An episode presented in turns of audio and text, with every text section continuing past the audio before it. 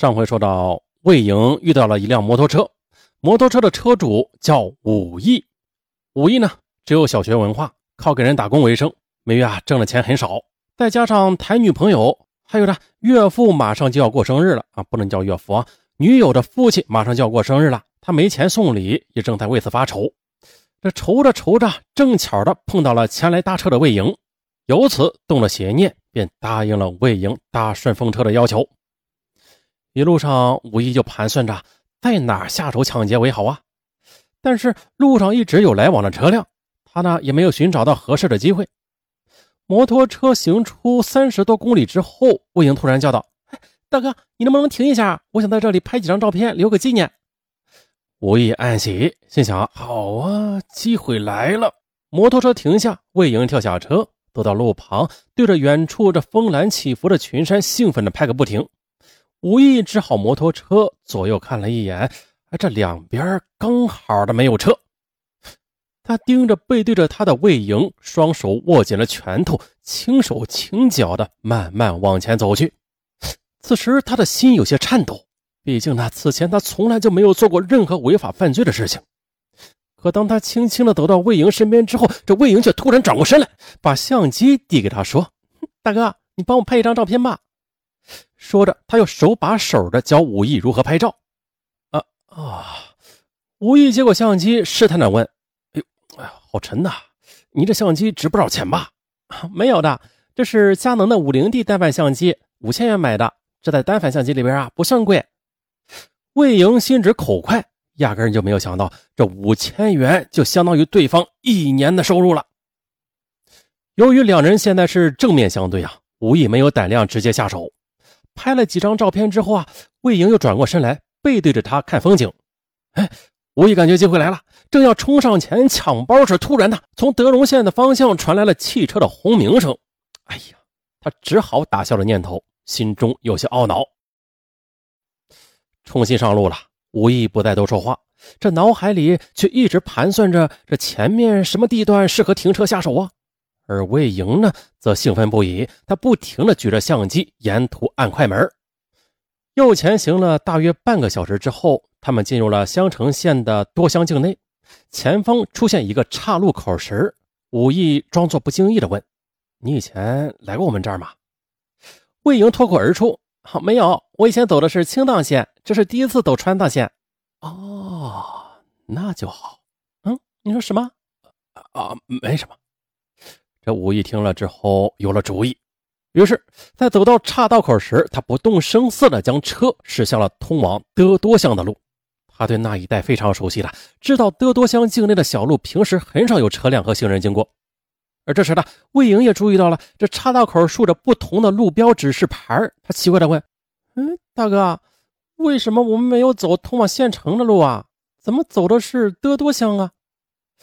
这武义一惊，他立刻搪塞说。啊，那条大路啊，在铺石头，很难走的。呃，这条路啊，也可以通往县城，而且啊，近得多。天真的魏莹啊，便信以为真了，继续的沉迷于沿途的风景中。可谁曾想，上午十一点钟的时候，武义的摩托车却突然爆胎了。啊，魏莹没有办法，只好帮着他推着摩托车前行。武义想啊，这摩托车坏了，那自己抢劫之后也很难逃跑，因此只好另寻机会下手。两人就这样推着摩托车前行了大约三公里之后，来到了德多乡派出所旁边的一个修理铺。修好摩托车之后，已经是中午十二点半了。这时的魏莹发现前面有一家餐馆，便对武义说：“哎，大哥，我请你吃饭去，我们吃完饭再上路。”武义想到了吃饭的时候人多眼杂的，一会儿自己抢了他的钱，这警察事后调查的话，那肯定容易找到自己。于是他便借口自己要早点回家，没有时间吃饭。嗯，好吧，那我们到前面吃点我带的干粮吧。再次上路之后，前行大约一公里多，魏莹叫他停下来，两人找了一块平地，吃着魏莹包里的面包。武义啊，边吃边观察着四周。只见呢，这里是襄城县德多乡前往扎马村的道路，行人很稀少，寂静一片。他感觉这就是下手的好机会。而浑然不觉的魏莹呢，她正一边吃着面包，一边低头翻看着手机，嘴里啊还嘟囔着：“哎呀，这地方太偏了，手机竟然没有信号。这时，武义眼里凶光一闪，正要站起来扑过去时，突然的从乡镇政府传来汽车的声音。他赶紧低下头，拿起面包吃起来，额头上直冒汗呢，这手也在轻微的颤抖着。而魏莹呢，她一直是低着头，没有注意到对方的紧张。这时啊，一辆小货车从远处驶来，魏莹抬起头，这武艺心里一慌，连忙站起来说：“呃，走走走，走吧，我们抓紧时间。”可是这次啊，上路驶出十几公里之后，魏莹终于发现问题了。这公路啊，不知何时变成了狭窄的泥巴路，后来也是越来越偏，越来越难行。这摩托车呀，几乎也是在人迹罕至的旷野中前行的。他不仅有些紧张了，问：“大哥，我们是不是走错了呀？”“啊，没有的，这是通往襄城县的近路，这个村子穿出去就是了。嗯，能节省一个多小时呢。”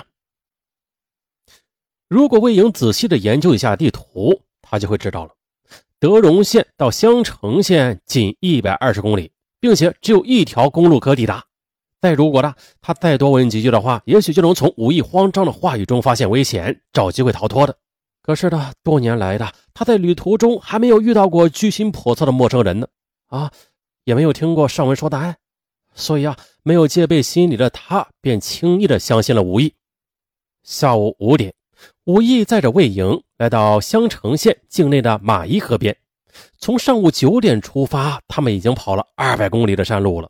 此时天色已经开始暗淡下来了。魏莹见摩托车一直在山林中穿行，啊，连县城的影子还没有看到，不禁焦急起来：“大哥，你确定没有走错路吗？为什么我们现在还没有到啊？”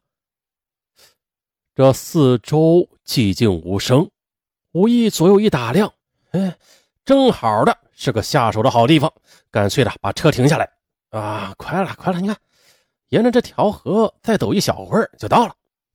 他指着前面十几米远的一片小树林说：“喏，你看前面还有个小景点，你要不要过去拍个照啊？”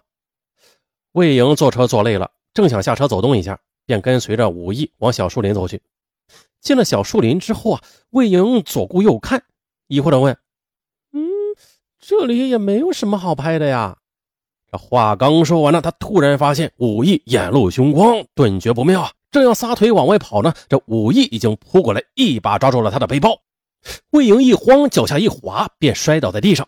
但是他仍然拼命地保护自己的背包，嘴里还大声叫道：“你你要干什么？哼，干什么？我没钱了，我要你的包和相机！”哎呀！魏莹大声尖叫：“来人呐！救命啊！”武艺虽知四周无人，但还是被吓坏了。他扑上去啊，想捂住他的嘴，不让他喊叫。但是魏莹呢，却拼命的挣扎，仍然坚持着呼救。武艺这下真急了，在混乱中摸到一块石头，朝着魏莹的太阳穴狠狠地砸了下去。魏莹一声不吭的便晕了过去。武艺慌张的取下他的背包和相机，可正要离开时，突然的发现魏莹的身体又动了一下，这眼睛也睁开了。于是，干脆的，他一不做二不休，再次举起石头。这时，魏莹终于害怕了，他赶紧求饶：“大哥，东西你都拿走吧，求求你不要杀我，我爸妈只有我这么一个女儿。”他苦苦的哀求，让武艺心软了，举起石头的右手也在空中停了下来。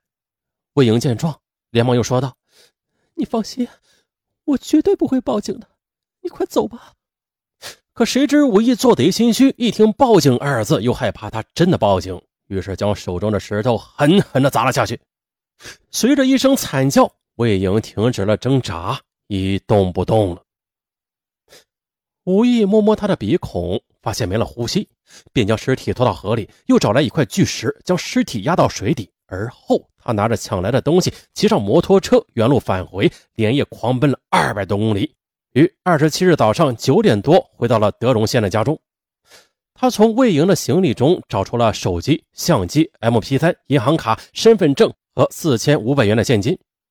由于不知道密码，他不敢去银行取钱，在家里呀躲了一天之后，惊恐交加的他又于四月二十八日逃往云南德钦县。可在德钦县待了不到半天呢，他又再次的逃往了四川甘孜州的巴塘县。在巴塘，思念女友的他用魏莹包里的手机给身在德荣县的女友打了一个电话，也正是这个电话成为警方后来破案的重大线索。六月二十四日，警方经过周密的摸排调查，锁定了武义有重大作案嫌疑，并通过对其女友的询问，得知武义所在的方位。当晚，警方迅速出击，将正躲在巴塘县的一家养猪场的武义给抓获了。六月二十六日，警方在武义的指认下，从马伊河中打捞出魏莹的尸体。由于长时间的浸泡，尸体已经高度腐烂，辨认不清了。七月一日，警方通过 DNA 对比，最终确认就是魏莹本人。魏莹的父母无法承受中年丧女的打击，双双病倒了。而许多一直在关注和寻找魏莹的网友，得知遇害的消息之后，悲痛之余，纷纷的发表评论和留言。外出旅行要谨慎呢，这财产最好别外露，尤其是初次见面的陌生人，一定要多个心眼儿。啊，不管是男人还是女人，这背包客出行，一切都应该以安全为第一。搭顺风车虽然很具有挑战性啊，但是不知对方底细，风险也太大。魏莹的悲剧，对于国内众多热衷于自助旅游探险的背包客们来说啊，无疑是具有重要的警示作用的。他虽然具有多年的旅行经验，可那单单的只是旅行经验。他的大多数经验并非是来自对复杂人性的了解和辨识的啊，而是对风土人情、山川河流等人文和自然的常识的一些掌握。他知道怎样处理旅行中常遇的饥饿、寒冷、受伤、迷途等情况，但是他却不懂得怎样防备居心叵测的陌生人。而在旅行中，这种对人性的了解的缺失和猛兽侵袭一个样子。随时可能给背包客们带来致命的危险。没事啊，多听听尚文说大案，有好处。好了，本期节目到此结束啊！喜欢的听友留言点赞，天天提醒尚文多说烦了啊！但是各位听友不要烦哦，点赞留言一个都不要少。上文谢谢大家，拜拜。